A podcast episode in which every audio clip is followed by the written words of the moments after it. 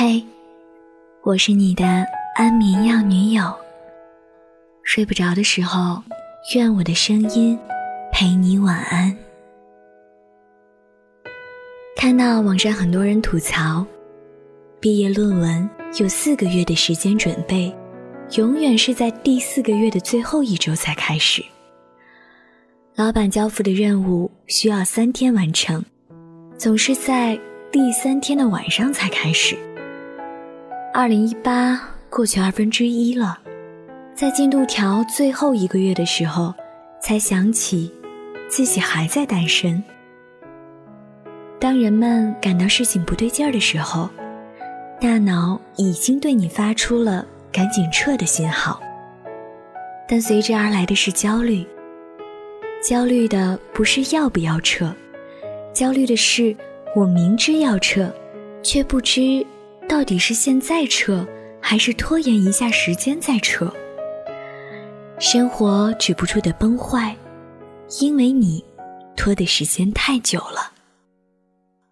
我是个拖延时间的高手，从小到大都是这样。比如枯燥无聊的读书时光，每天回到家吃完饭，就只能回房间写作业，于是我就尽可能慢的吃饭。拖延的越久越好。比如，我开始长智齿，它隐隐在我的牙龈里肆无忌惮的生长，开始疼痛发炎。我不停的吃消炎药，拖延去医院的时间，每天夜里和他说悄悄话，求他消停一会儿。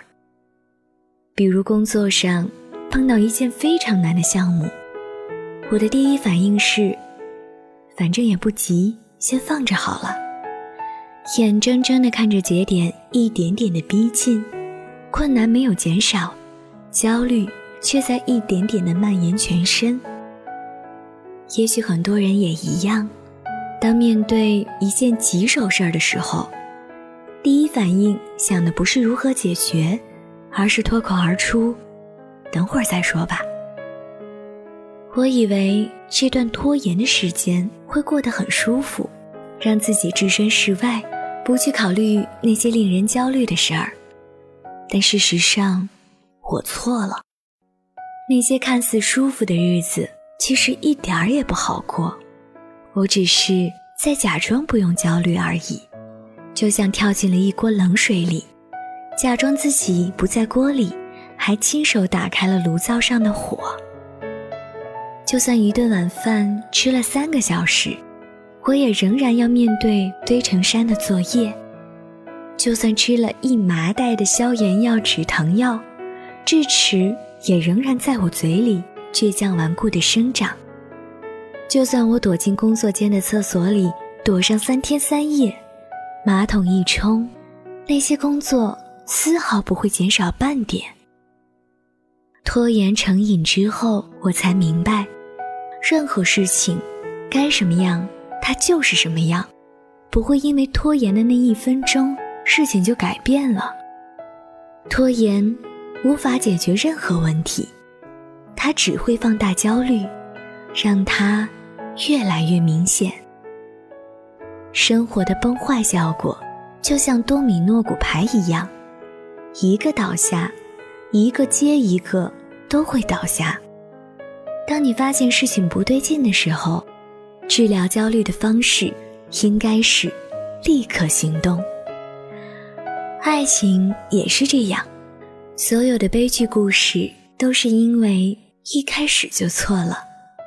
好友小七和女友的爱情故事就很悲剧，女友常常给他描绘理想中的生活和未来，他想要在北京结婚买房。做一个全职太太，然后把父母们接来北京。他把这一切幻想的未来都建设在他和小七身上。小七压力很大，他甚至没想过结婚。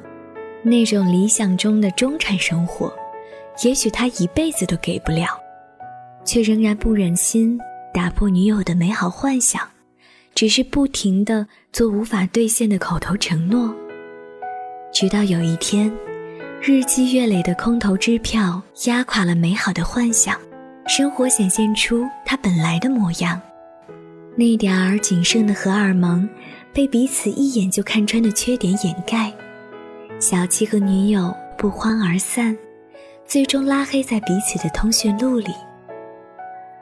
如果每件事情都能及时止损，是不是大家还可以笑着说再见？一开始就让你不舒服的事儿，一定会让你越来越不舒服。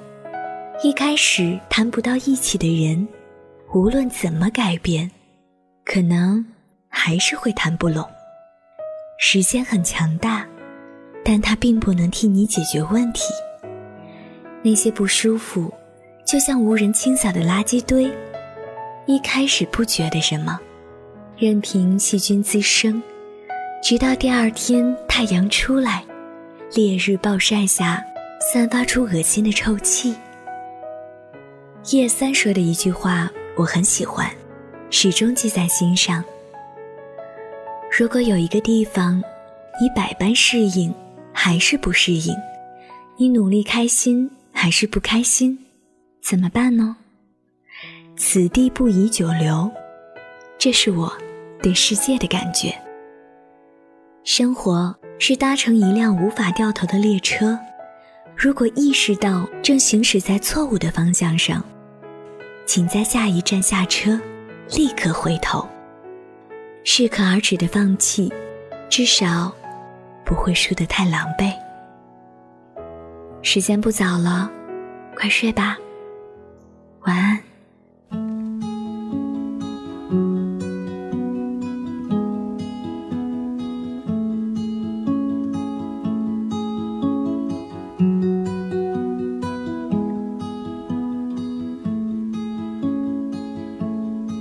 She'll be gone soon, you can have me for yourself. She'll be gone soon, you can have me for yourself.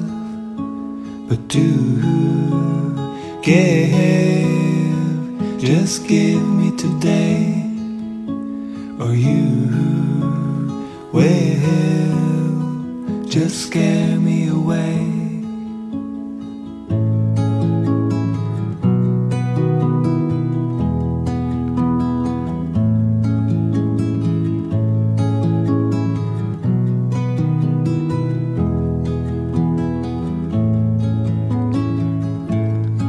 What we build is bigger than the sum of two. What we build is bigger than the sum of two. But somewhere I lost count of my own, and somehow I must find it alone.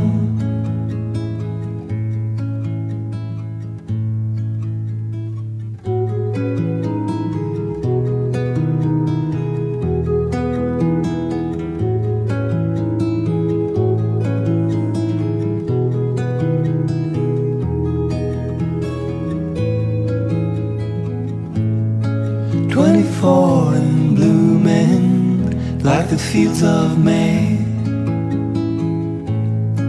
Twenty-five and yearning for a ticket out. Dreams burn, but in ashes are gold.